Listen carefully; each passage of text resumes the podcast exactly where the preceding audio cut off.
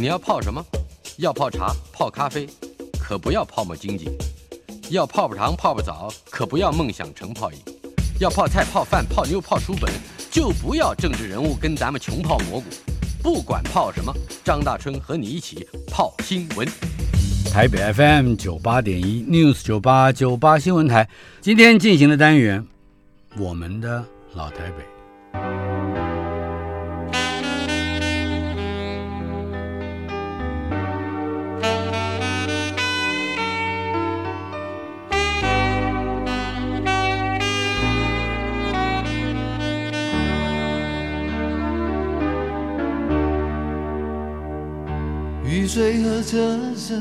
我的老台北没有一个固定的时间坐标，它在我们始终无法忘怀的往事里。而我们的老台北今天播出第四十四集，Jerry West 的背号四十四，邀请到的歌手、音乐制作人、音乐诗人周志平。为什么讲到 Jerry West 四十四？因为周志平跟我的非常重要的一个缘分是我们是同一个篮球队。对，我是篮球队里面最矮的。哎，志平，哎，大成老师好。在高中毕业以后，嗯，你考上了世新大学的广电系，对对对，那个时候还不叫大学。那是哦不是新闻专科学 学校，是吧？对对对，你是三专还是五专？三专。就从这里说起。嗯，那个时候你进了广电系，你日后会想到在这一行里面从事工作吗？呃，其实那个时候没有想到，那个时候我的第一志愿就是希望说能够在电台里做一个 DJ 嗯，啊，这是我很伟大的志愿。就后来没有达成你，说的我伟大起来。真的啊、因为那个时候就觉得在电台里面当个 DJ 是我觉得是一个很棒的事情。你那时候听过高艾伦的节目吗？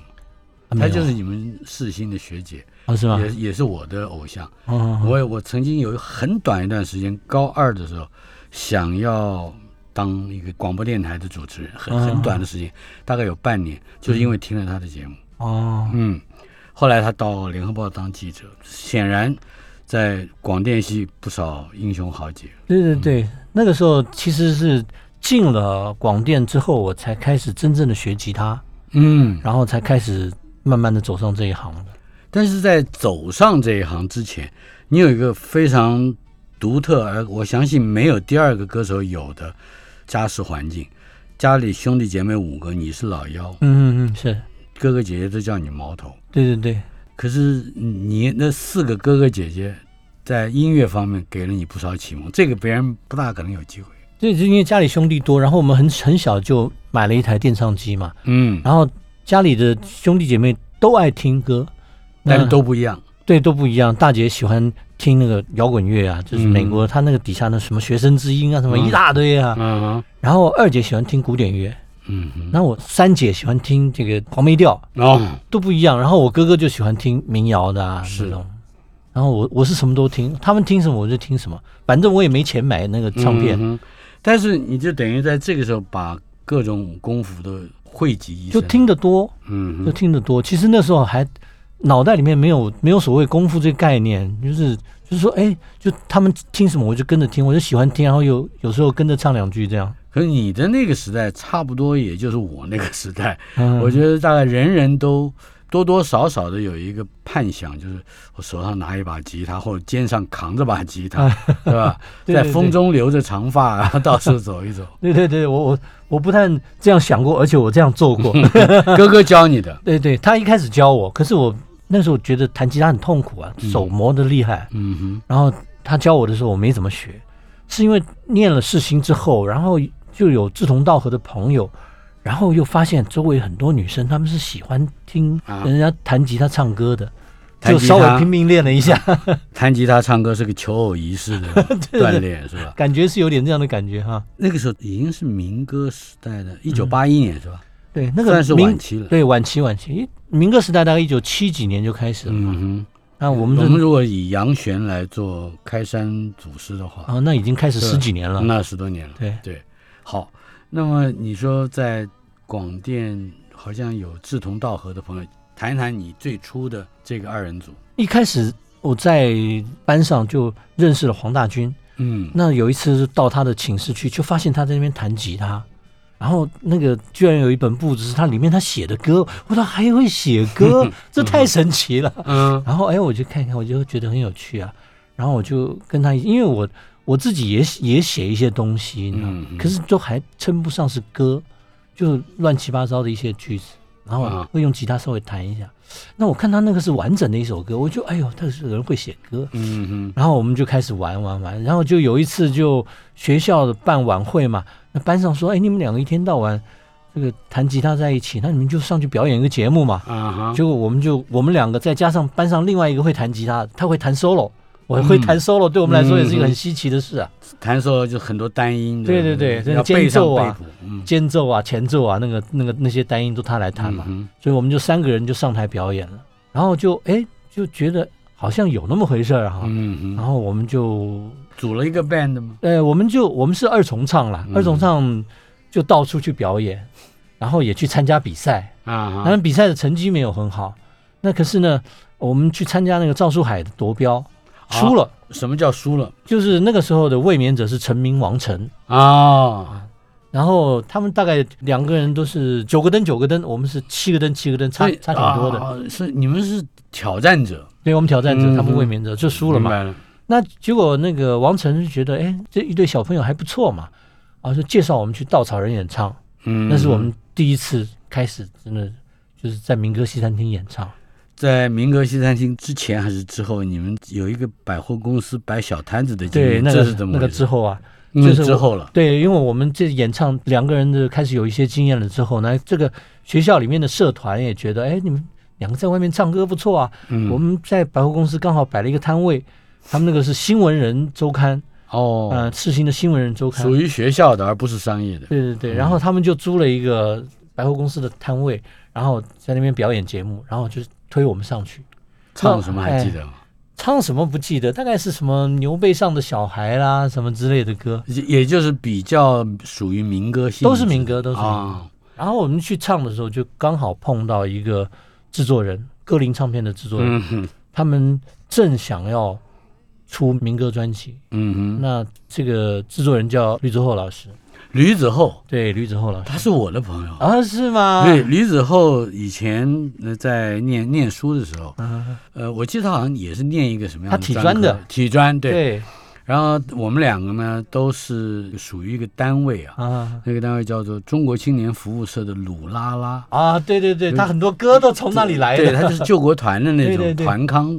对对对。嗯哼，然后他后来他作词作曲，他对，他嗯。他就是做制，那个时候他刚刚当上制作人，啊。那我们可能就是他第一张唱片，哇，因为他很年轻，嘛，嗯，他那时候又很年轻，然后穿打扮又很帅气，嗯哼，然后那天大概是喝了酒了，我听满身的酒气就找上我们了，就在百货公司，，对，就给我们递名片呐、嗯哼，哎，然后就哎就真的找我们去试音，然后就把我们签下来当民歌手。但是你刚刚提到了台台湾第一个去的民歌餐厅，应该是台大对面的稻草人稻草人对，为我描绘一下稻草人的情况。稻草人其实很小嗯，很小，然后他的演唱的那个台子啊也都很小。那他为什么会红呢？就是嗯因为他那边有陈达来唱过，哦，陈达那才是圣地了。他他经过所经之处就是圣地。对，因为陈达那个时候有大家流行过一阵子，嗯。那他们就把他请到这个稻草人去唱歌，是。那稻草人就红了。我想稻草人哇，嗯陈达来这边唱过，然后就变成一个民歌的嗯。一开始的一个圣地，因为那个时候摇篮圣地。哎，对，因为那时候其实民歌餐厅不多，嗯，然后又有这种哇，陈达都来演唱过，可是你也是跟黄大军一起。对对对，跟黄大军，那么通常啊嗯，大概是什么样的人，在什么样的就是时间会来到民歌西餐厅？他们会专心的听歌吗？其实，在稻草人哦，嗯，稻草人生意不太好，哦，尤其是我们唱的时候，我们又没有什么知名度，然后老实讲，那个时候唱的也不算太好，嗯哼。然后我们唱的时候，多半都是自己朋友来捧场，他们朋友来捧场，我们还要买单，所以我们就要赔钱。希望他们尽量不要来，嗯那他们不要来，那人就更少了。嗯哦，我也不知道他们怎么维持的，这个维持了蛮长一段时间。这个是一九八零年代的，大概八几年。对，大概就是一九八零年。嗯哼，对，那他的主要客群应该就是就是台大的学生，或或者是住在附近的。嗯哼，我那个时候是很少看到有人专门来那边听的是没有啊。啊，很少。可是那个时候好像民歌西餐厅还不止一家，好像很多地方都有，你是不是也都有涉猎跟参与？对，一直到大概一九八一年，我们开始往东区发展，嗯。就是东区的这个民歌西餐厅啊，嗯，就是那个时候除了银谷，然后小公鸡，小公鸡是陈凯伦开的，对。然后呢，我们就开始唱了黑胡椒系列。嗯黑胡椒跟迪门那个时候是就是西门町最大的这个民歌西餐厅，是。就他们是同一个老板，然后是一个系列的。那那个时候什么林良乐啦，啊哈什么殷正阳啊，是，都在里面唱，而且是大头目，就是很有名的。他们都在小公鸡或者是在在在迪门，在迪门嗯啊，他们那个那个那个时候在迪门是很有势力的，就是我去了迪门才知道，哦，原来这边这么多人呢。它是一个大的门派，对可以对这样说。对，嗯可是跳过之之前，我认识最多人的地方应该是在银谷。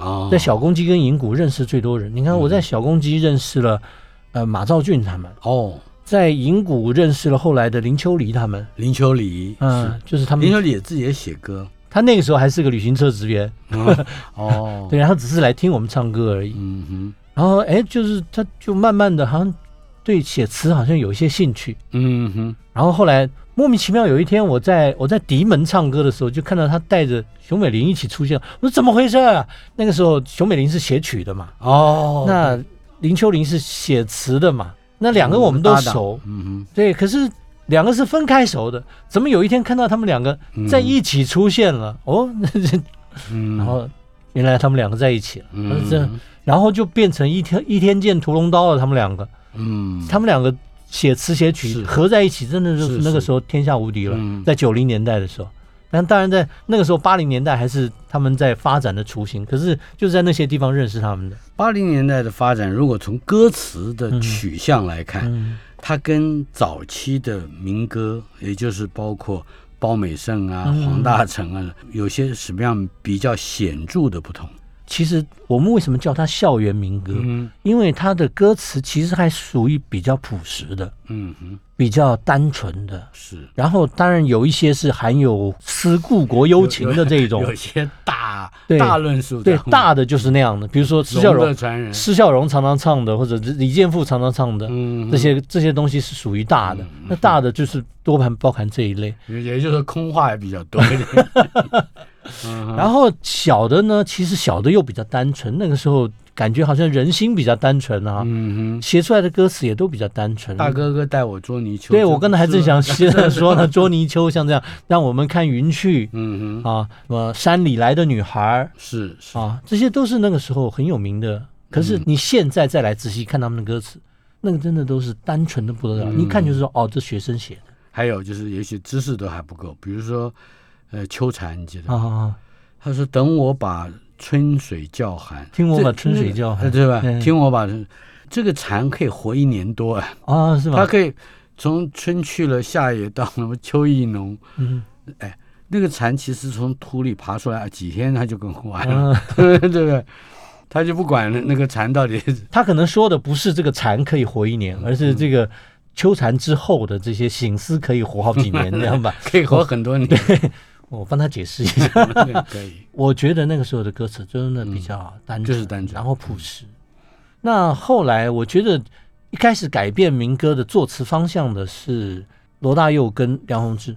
嗯啊，他们两个人在当时的民歌市场等于投下两颗炸弹。一开始是罗大佑，是，你看罗大佑那些东西，现在很多人把它跟民歌混在一起，嗯哼，其实他的他的走向跟民歌完全是两条路了。是就你看这个“知乎者也”，就是完全就是一个社会批判的东西。是，那个时候民歌哪有社会批判啊？嗯没有，没有不可能。嗯哼，然后他的民歌都是乖小孩，，对他的恋曲一九八零，嗯哼，那个是在爱情里面加了哲学思想的。他是甚至有在思想的层面是是反对肤浅的庸俗的对对，对对，那这个东西是当时的民歌是完全没有这些东西的，嗯，所以它是一块东西。是，然后梁鸿志的出现又是另外一块东西。梁鸿志他的里面的文学性的巧思，那个也是当时民歌没有的东西，就是说他会歌词里面出现很多奇怪的玩意儿，比如说浪花的手，嗯，浪花的手是什么东西啊？你那时候没有人想到浪花的手，他把许多现代诗的意象，嗯，单一的放在句子里面，形成一个亮点，对而不见得说整首诗是一是一一个诗的包装。，对可是中间会有那么一两句非常 poetic 的意象。对啊！你看那首歌，我大概是大概唱了四五年以后，才突然发现，哦，原来他说的浪花的时候，可能是讲说每个人是一个孤岛，嗯，那等待那个浪花去拍那个孤岛。嗯啊，是。是那样的感觉，就是啊，那个那个风景就出来了，你把它跟 Paul Simon 结合在一起，对对对，类似这样的，就是说它跟民歌的东西，虽然大家也是把它当做民歌的一环，嗯可是又是另外一条路了。他帮民歌走出一条很宽广的路，就是把民歌带向流行化。是。对，所以我觉得这两个人，他带领了把民歌走向一般流行音乐的这个宽广的路。，这已经是我们讲的八零年代嗯台湾的、呃民歌之后流行音乐的一个新启蒙，包括纳入了嗯有一些摇滚的精神，是。呃也仍然保持了某些抒情传统。嗯。可是差不多也就是在这段期间，你进入了唱片界，对不对？一九八五年，对一九八五年。那个时候呃退伍了嘛，嗯，然后之前我一直在在写歌，写的东西其实我自己后来看了，其实是比较日本式的旋律。我不知道为什么，就是我、我的旋律感很好，可是走一走呢，可能是当时觉得日本歌那种旋律会特别吸引我，嗯，然后我就走到那一方面去，一直到可以举例子吗？那个时候，其实我红的歌不多啦，啊哈比如说，比如说那个时候我帮林宇胜写一个《如果你不在意》，他也主打过，可是不红。可是那个歌的旋律是哒哒哒哒哒哒，滴答答答答滴答，对吧？你光听这两句，你说哎，有点日本飞的感觉。嗯我记得那个时候，我我们在唱片公司有一个，等一下。嗯，哒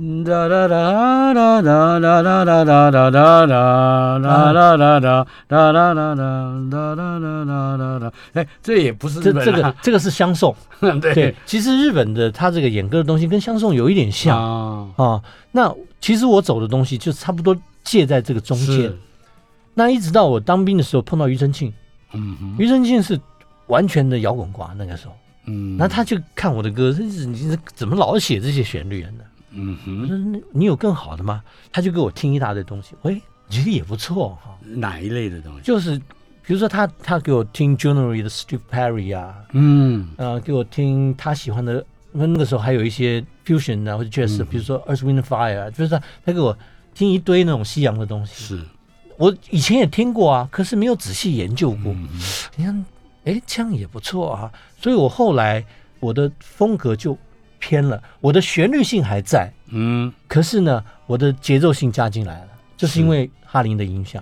那时候你们在哪儿当兵？那时候我们在义工队，哦，嗯，所以也仍然在北部。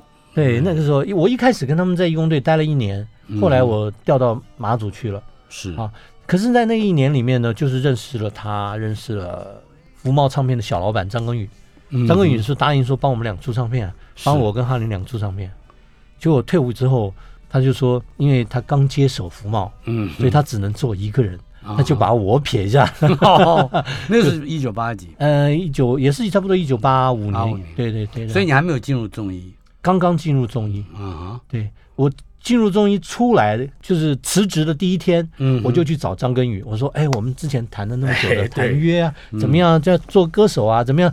他说：“啊，很抱歉，我们决定只签哈林一个人。”结果那时候我就把那个时候写好的歌《伤心歌手》就给了哈林做他第一张唱片的主打歌。哦，所以伤心歌手是这样的一个渊对源，对，我伤心，他歌手。但是你在这家唱片公司好像待的比较短，一一个月，你是说在中医啊？嗯。在中医待了半年，半年。待待了半年，因为进去了就开始做齐秦的唱片嘛。是。我们一开始进对对，嗯。因为一开始进去的时候，本来是陈小霞是制作人，那我跟黄大军考进去，也是陈小霞考进去的，那我们两个是助理制作。嗯哼，就我们俩进去没多久呢，这个陈小霞就走了，哎，哦他，薪水谈不拢，嗯。他说什么迟到早退还要扣我的钱，哦，老娘不干了。所以出没这个专辑你也没有真正是完成。就是我跟黄大军跟齐秦三个人制作，哦，后来的制作人名单挂的是三个人。哦，那可是因为我跟黄大军呢，其实是没有什么经验的。嗯哼，那齐秦比较有经验，因为第一张他有参与过，等于是齐秦带着我跟黄大军完成第一张专辑在广告过后，我们要进入到你的宝丽金时代。啊。宝丽金好像就是你是制作人了，嗯嗯嗯，而且也展开了你好像非常国际化的一个脚步，惊人的国际化啊，在那个时候非常难得的。你合作的歌手包括张国荣、张学友、黎明、周华健，还有梁朝伟、张浩哲。哇哦哇哦，这个闪亮的名字们。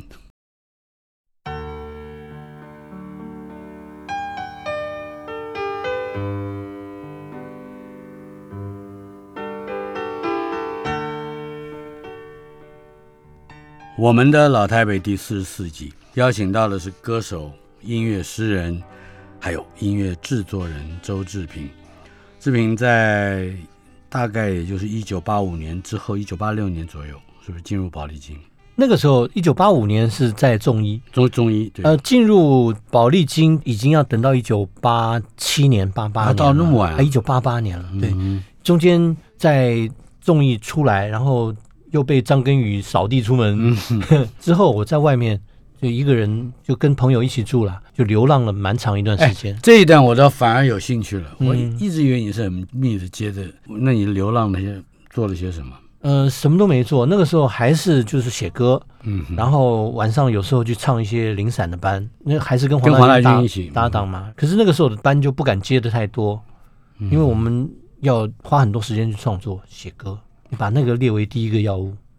你的写歌的方式或习惯，操作机器的这个惯性，可以介绍一下。我就是习惯就一个人待在家里，嗯哼，门窗紧闭，然后一杯茶一盏灯，嗯，就这样。没日没夜嘛。我大概写作习惯从二十岁到四十岁，二十年都大概是半夜十二点写到早上六点。那时候应该还没有电脑嘛，对不对？呃，一开始没有，后来有。我写歌的时候就是吉他，嗯，做 demo 的时候才用到电脑。所以在你你说流浪的这个过程里面，看起来做歌、演唱，并没有更多接触其他艺人的，呃，尤其是当制作人的这个背景。对对对，没有。那个时候从综艺出来了以后，嗯，当然也是到处找工作啦，去投履历表啦，去想去当制作人，当然最好了。不行的话，重新当助理制作人也可以、啊。你没有想到过要要在别的单位，比如说做一个朝九晚五的上一个班，一开始是只想做音乐、做制作人，后来穷困潦倒一年以后，因为找不到工作，人家嗯，要制作人，人家说你你没做过什么唱片，是，想干助理制作，人家说你做过齐秦的唱片，怎么回头干助理呢？不行，嗯，所以找不到工作。所以高不成低不就。对，然后呢，就是各个地方投履历，可是也没有人要。就是那个投履历，我这个觉得这个事情是很难的。我最后嗯投到什么呢？仓库管理员我都去投了，只要有个工作就好。嗯我想说，仓库管理员听起来还不错啊，管一个仓库有有一个空间，说不定有个办公桌还可以写歌呢。哎呀，你都让我没有时间进你早期的歌了，你的故事好像还真说不完。我先放一点点嗯，梁朝伟的《为情所困》。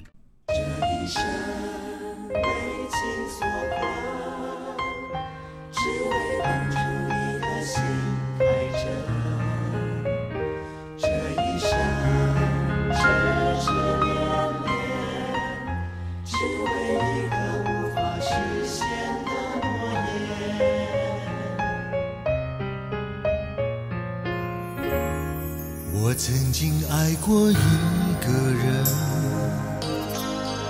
他对我总是一往情深，他的心曾是那么单纯，只愿意陪我一世一生，是如此美丽的容颜，让我心疼也让我爱。多希望可以留住时间，让它能永远在我身边。您听到的声音，梁朝伟。文武大人，哎，旋律真好。嗯你你刚刚也提到你的擅长的就是旋律啊，嗯，对。旋律是怎么发生的？可以讲一两个经验吗？怎么发生的？因为、嗯因为我习惯，比如说有一个主动机，写歌就是这样嘛，嗯你先要有一个主动机，是，它那个主动机看是什么，比如说《卫星手困》，它一开始的主动机就是哒哒哒哒哒哒哒，就是副歌的，嗯嗯我们叫副歌的一个 hook 嗯啊。然后你先把这个东西想好了，然后就去发展它。那发展它其实写旋律跟写文章是一样的，嗯。它有一个起承转合嘛。那你不一定是往从第一句发展的，对对对，对不对？你刚刚讲的是副歌的话，很可能是第八句开始。嗯，对对对，通常是脑袋里面有一个类似这样的东西，嗯。也许它甚至不是第一句，也许也许它是最后一句，嗯哼，那你就照着这个你想到的这个东西去发展，是，然后有个起承转合，就你就照着起承转合去铺陈。嗯哼，然后我喜欢那个歌是四平八稳的，那架构是很完整的嗯，啊，不会东歪西倒的。那所以呢，我们讲说这种歌出来的也许比较 standard，嗯嗯，那可是呢，它比较稳了，对它比较，稳，嗯。就是它就是一个四平八稳的歌。嗯，但是跟不同的人合作，你是怎么开始就是有这些机会？包括梁朝伟，包括张学友，嗯。啊还有黄莺莺，对不对？对对对。嗯，还有周华健，周华健，对。对，寂寞的眼，对对对。那其实黄莺莺跟周华健这两首歌，嗯《梦不到你》跟《寂寞的眼》是我大概创作的转折点，嗯。因为我在大概一九八八年的年底左右，大概在同一个月前后啦，嗯哼，或者是前后一个月发表了这两首歌，是。然后就是电视上就突然就满天都是周周志平周周志志平平词曲，周志平。这两首歌他们打得很凶嘛，那时候，我因为那个时候我已经在呃唱片公司在宝丽金了，嗯，然后他们就觉得哦，这个我们家这个制作人还不错，凶啊，来势凶猛啊，对啊，然后怎么搞？他都写歌给别人唱的，嗯那我们自己赶快去找点歌手来唱吧。所以黄莺莺跟周华健不是宝丽金，是对。周华完没有关系嘛？因为我记得好像他们都是滚石啊，对，周华健是滚石的，石对。黄莺那时候是飞碟的。飞碟，对，嗯然后那时候我们不禁止邀外稿，嗯就是公司不禁止嘛，是。所以我大部分的作品都是往外丢，因为公司其实没有什么歌手。那时候呃宝丽金还没有转型之前，他叫齐飞，嗯哼，他本身其实几个歌手，比如说张学友是固定给李寿全做，啊，然后那个张浩哲是固定给梁鸿志或者陈富明做，都是外包。是。那我们其实没什么机会，嗯，然后呢，就写的歌没有没有地方丢，就往外面丢。可是这样一丢不得了了，对对出口出口转内销了，对啊，公司就 紧张了，就想，哎，我们公司有这样，那为什么我们不自己弄个歌手呢？所以公司到处签，哎，就签到一个曾秀珍。啊，曾秀珍那个时候就是他本来是演员，影视很有名，可是他也出了很多很多张唱片了。是他出的唱片不知道几十张还是几百张啊，都对，那还那个是叫做国语流行歌曲这个概念之下的唱片是吧？对。然后呢，公司就把他签回来，然后就给我就说啊，这个你来做吧，就只有一个条件，你把它做的时尚一点，嗯刚刚好。嗯，我 正好没有机会嘛，因为之前已经在保利金待了一年多，手上根本没做什么片子，是那好不容易抓到这个东西在手上，好好做一下。你做了什么？我们等一下说，嗯我们先听听黄莺莺的《梦不到你》。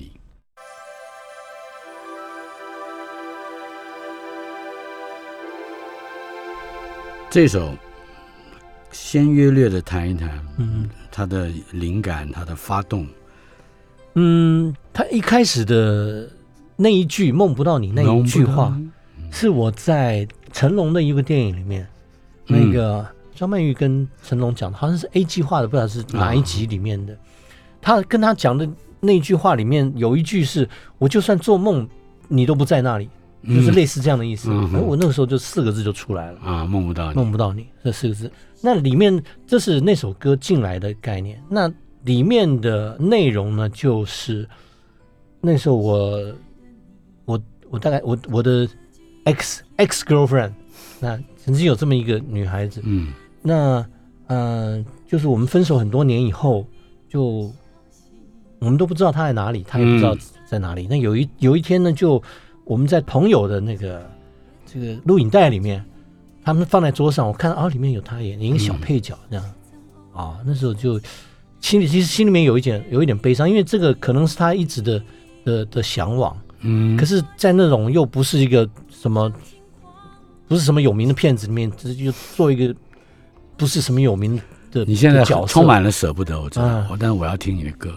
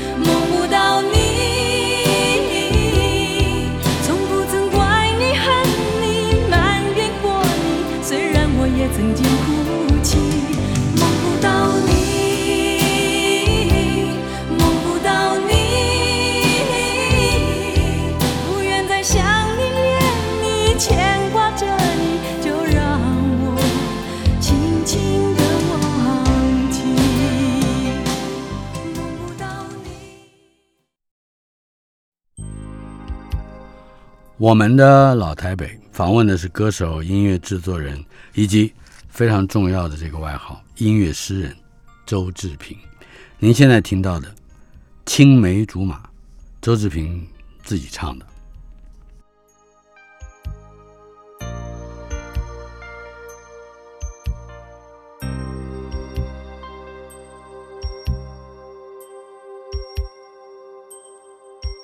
是谁和谁在树上的痕迹？是谁和谁的名留在墙上未曾洗去？虽然分手的季节在变，虽然离别的理由在变，但那些青梅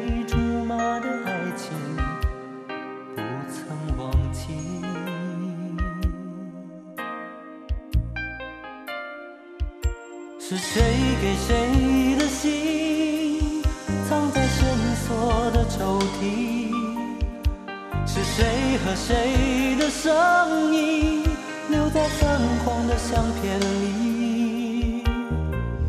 虽然情侣的誓言在变，虽然说谎的方式在变，但那些魂萦梦系的秘密，不曾忘记。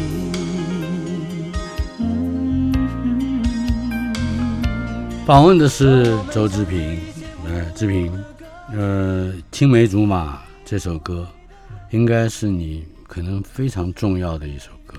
对，九零年我的专辑的第一第一主打。歌，嗯嗯，谈一谈那个经历，就是包括你出这个专辑的嗯，背景。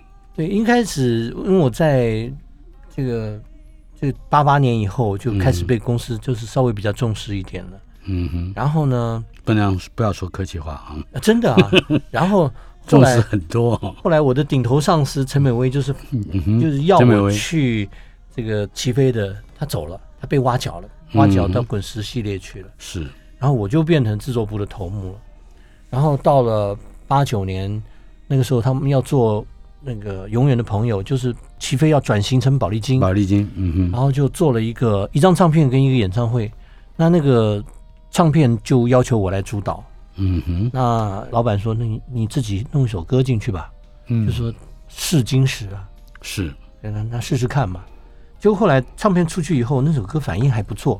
我写那首歌叫《我就在你身边》，嗯反应还不错。就很多人，我们那时候有个录音带，都有一个小卡片回卡，就很多人回卡上写你最喜欢的歌里面，哎，都有写这首歌，哦就是三首歌、四首歌里面有写到这首歌。哎，公司觉得那我们再试试看吧，嗯就说，哎，九零年的时候就说让我自己做一张唱片。是，那其实呢，那唱片里面很多东西我是准备很久很久的。你想想看，我从一九八一年开始，其实那个时候自己就有心想要自己出唱片的，可是没机会而已。嗯哼，然后留了很多那种小的那种段落啊，不包括米杜莎，嗯，不包 不包括。米杜莎三千块钱卖给了高凌风，对对对，有很多有很多小的段落是是我没也没有别人可以用，嗯然后又觉得很不错，然后可以发展成歌，可是又觉得这个歌除了我自己以外没有人能唱，像这种东西，那我就把它慢慢发展出来，哎然后就很快的就弄弄出来一张唱片，嗯哼，主打歌就是青梅竹马。嗯哼，那那首歌突然就一出去就感觉就爆红，他也入选了台湾当时年度的十大金曲。呃，那个时候有个节目叫金曲龙虎榜嘛，我是年度冠军，年度总冠军，哇，不得了。哇，那个时候就觉得自信心爆棚了，年度总冠军了呃，。那个时候很有趣，就是包括你，而且我想是从应该如果我说的不夸张，从你开始，有很多歌不但是登到排行榜，而且还被张学友啊、什么黎明啊，也就是境外的歌手来翻唱，对，因为我的公司就是宝丽金，那这些嗯歌手都是他们的歌手，所以是应该公司结构比较重哎要。那他们其实也不是以后一定会用你的歌，嗯，那可是呢，他们那个制作人就是一天到晚是在外面找歌的，因为香港的自产歌很少，嗯。就是他们本身香港就写曲的人不够多，嗯哼。那他们的制作人就很喜欢从世界各地找素材，尤其是日本跟台湾。啊哈，日本这是一九八零到九零年嗯、代，对我那是九零年嘛，我那张唱片有六首歌都被翻唱，一张唱片才十首歌，有六首歌被翻唱，可能创个记录了。是。当然，他们也不是因全部因为说只是因为你是宝丽金的人，而是他们觉得那些歌是不错的。嗯哼。当然，我这个讲的可能有点自夸一点，可是那个歌真的是还不错，嗯然后就被他们拿去用。在当时台北的整个，你如果回想起来，嗯一九九零甚至到九二年，你推出《岁月的歌》，年底你还推出了《风花雪月》，嗯，就是在那段时间，台北的印象之中，它的这个音乐的，尤其流行音乐的一个风潮或者是一个趋势，可以描述一下。九零年开始可以算是华语流行歌曲的巅峰期了。嗯哼，他们一般讲巅峰期，大概是从八六年嗯甚至到八五年，一开始往后推十到十五年，一直到两千年为止。嗯两千年到周杰伦那个是一个顶峰，然后就唰，就一刀切。整个工业就有问题了，是吧？然后这个十五年里面，我一九九零年大概是正中间。嗯那那个时候是什么呢？那个时候是小虎队。小虎队在大概一九八九年还是一九八八年出道，那个时候是小虎队风靡的鼎盛期。是，台北的那个时候的音乐圈呢，就是我觉得那个是百花齐放，啊因为它的吸引的人才够多，嗯那个产业是能赚钱的，是，所以它吸引了很多就是想要在里面谋发展的人。那这里面当然就有好的人，就有人才出现。是，那那个时候，你看小虎队鼎盛期，然后可是呢，同时也有童安格、伍思凯、嗯，我、庾澄庆像这些创作歌手，嗯这是另外一块。是，然后除了这些呢，有纯唱将的，比如说像姜育恒、嗯王杰、嗯周华健，这些都是不得了的人物。嗯哼，赵传。嗯。这些都是，就是那个时候，你感觉只要你有点本领，就能站得住脚。嗯，那个时候，在一个巅峰期就是这样。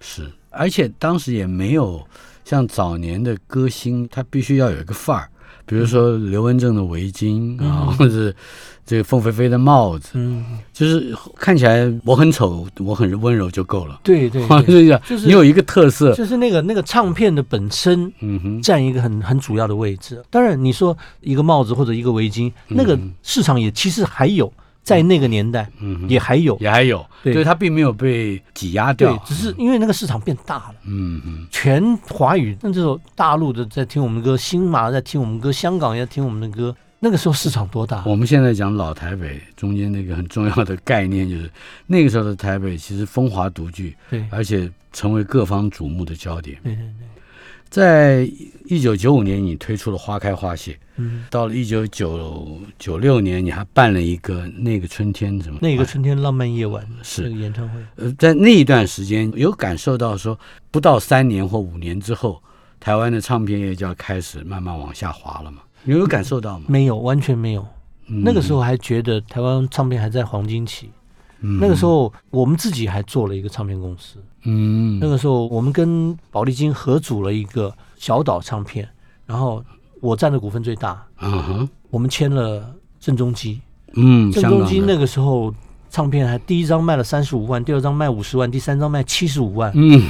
那个是随便出随便卖。啊，那个时候怎么会想到有一天？这是九几年，你说。那个是九七年、哦。九六年、九七年，嗯哼，那个时候怎么会想到说会这样突然掉下来呢？嗯，完全没有想到。如果讲到郑中基，嗯也就是说等于延续了宝丽金对于国际嗯或者说是成绩吧，嗯也就是不同的地方来的歌手，嗯，可能都纳入到一个呃商业体系里来。这郑中基的状况比较特殊。嗯，郑中基，我刚听到他的 demo 的时候，我就觉得，哎，这个人唱歌唱的不错。那可是那个我们老板交代了一句话，他说要做不做没关系，嗯可是我必须要让你知道他是郑东汉的儿子。郑东汉是谁？嗯，郑东汉是我们老板上面的大老板。哦，那时候想说，郑东汉的儿子啊，那必须签，嗯哼，因为这对我们签下来就有百利而无一害，嗯，对不？对？第一个就是宣传预算无上限，嗯哼，就是老板的儿子，谁敢亏待，对不对？，那本身又唱的不错，嗯那所以那个时候帮他做唱片，真是得心应手。是，但是你到最后有一个告别演唱会。嗯，你是被告别的，我觉得这个故事可以来结束我们今天老台北的怀念。对对对，那被告别的演唱会，那个怎么回事？我那个时候真的就只想说办一个演唱会，嗯因为我是跟宝丽金的约是最后一张了，我不想跟宝丽金签了，嗯然后我又不想在宝丽金再发一张唱片，我想说那办个演唱会好了，办个演唱会有出一个碟就把保丽金这个约解掉了，嗯哼，对不对？好，顺顺利利的办了演唱会，碟出了，然后到宣传的时候，他们说没点呐、没有宣传点呐、嗯，要不然我们就是告别演唱会了。你是 啊？结果他们宣传的时候就真的讲就把你告别，对那你也同意了吗？我就这个跟跟我同不同意没有关系，因为他是他们宣传的点啊嗯啊，不是打在唱片上的。打在唱片上所有的事情我都管得着，嗯，可是没有打在唱片的上面的事情，我一样也管不着啊。你并没有告别，到了今年还为我们带来了新的专辑，二十五年以后哎，啊，二十五年了。本来我应该放《中年男子》嗯但是不要忘了，你还有一首歌《多情夜台北对》，是不是？是的，嗯，我们的老台北要有嗯多情夜台北，多情正是那一个春天浪漫晚会告别的。对对。现在来说哈喽，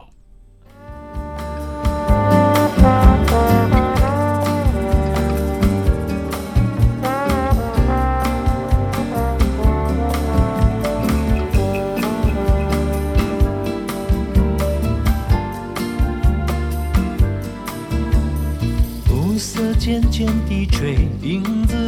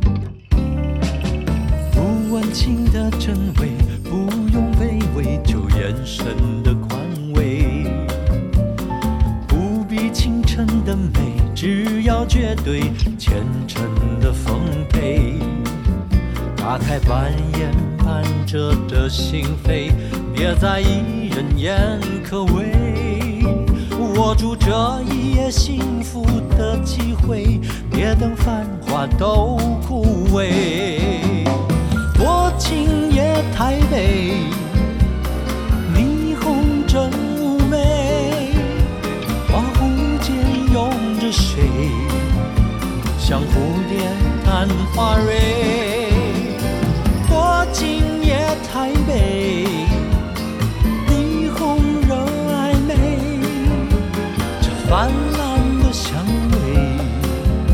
是玫瑰或者蔷薇都无所谓。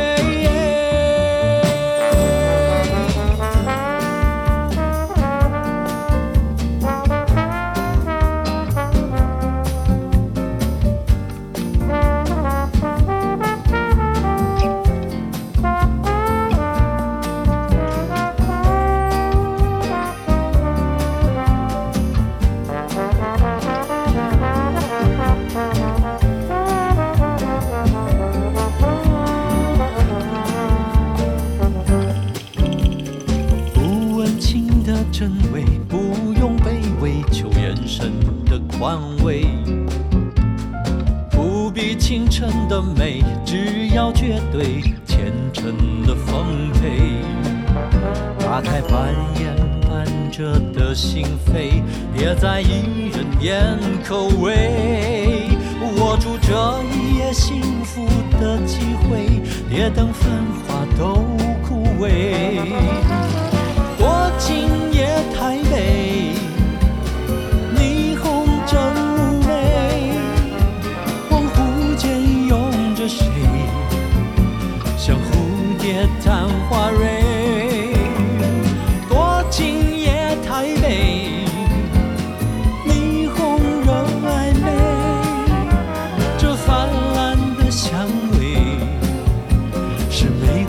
握着蔷薇都无所谓。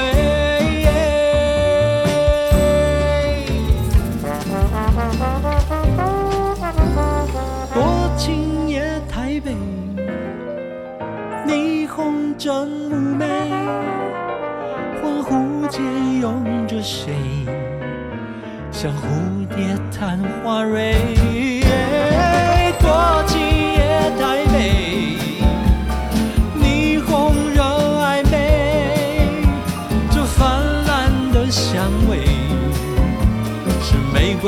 这蔷薇都无所谓。